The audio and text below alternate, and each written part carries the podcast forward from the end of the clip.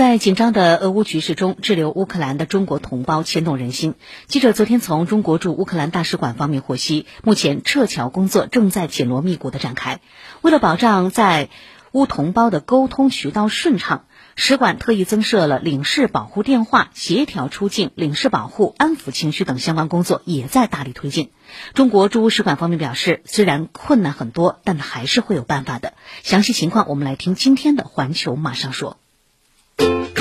新视野、新观察、新话题、新说法，环球马上说。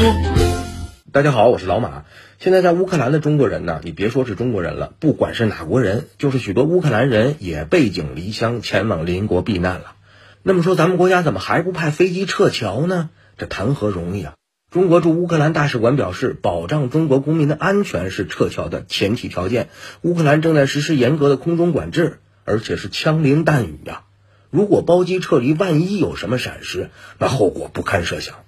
相关人士表示，使馆正在积极考虑其他撤离方案，只要安全条件稍微一具备，就立即启动。另有消息说，华为公司在乌克兰的四十多名员工昨天安全抵达斯洛伐克。在西边与乌克兰接壤的有波兰、斯洛伐克和匈牙利等国，现在也有中国同胞自己开车到乌克兰西部边境。准备前往他国躲避战火，可是由于现在往西走的人太多，队伍排起长龙，要出境也不大容易。我驻乌使馆呢，也在通过和乌克兰方面协调，协助中国公民顺利出关。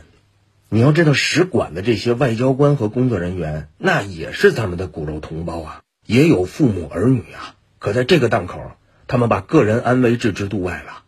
中国驻乌克兰大使范先荣还发布视频驳斥了他已经离开基辅的传言。今天我就专门的和大家视频见个面，让你们亲眼看到中国大使还在基辅，还在与广大的同胞们共同面对当前这段特殊困难的时期，并且我要明确的告诉大家，中国大使永远不可能抛下自己的同胞不管。先顾自己的安危。好的，感谢老马。